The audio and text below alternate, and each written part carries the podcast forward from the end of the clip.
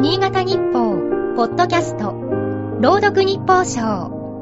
この番組は、新潟日報のコラム、日報賞を、新潟県内の地域 FM10 局が、持ち回りで読み上げます。8月28日。今日からただのおっさんになります。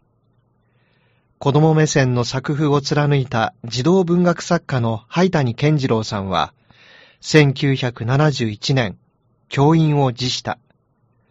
勤めていた関西の小学校で子供たちにさよならの挨拶をすると叫び声が上がったという。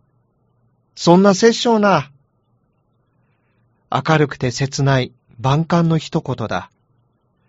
病弱の灰谷さんに家族の不幸が重なっていた。詰め込み教育が問われ始めた頃だ。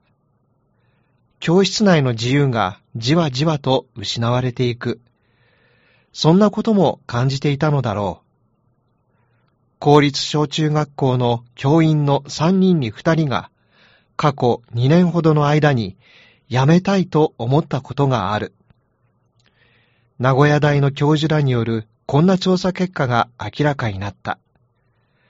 もしも児童や生徒の6割強が登校拒否をしたら、こう連想するといかに深刻な事態かがわかる。背景には過酷な勤務実態がある。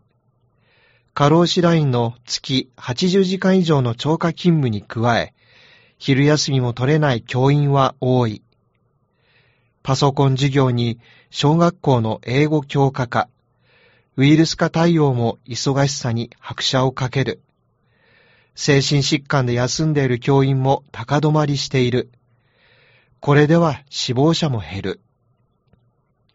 灰谷さんは詩や作文を通じ、子供の心と時間をかけて向き合った。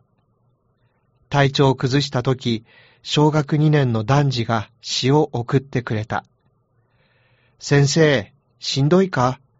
しんどかったらいつでも病気僕にくれ。僕はそれで胸がスーッとする。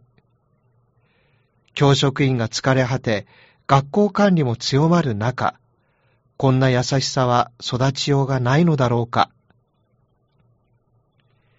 今日の日報賞は、燕三条 FM の高井忠之が朗読いたしました。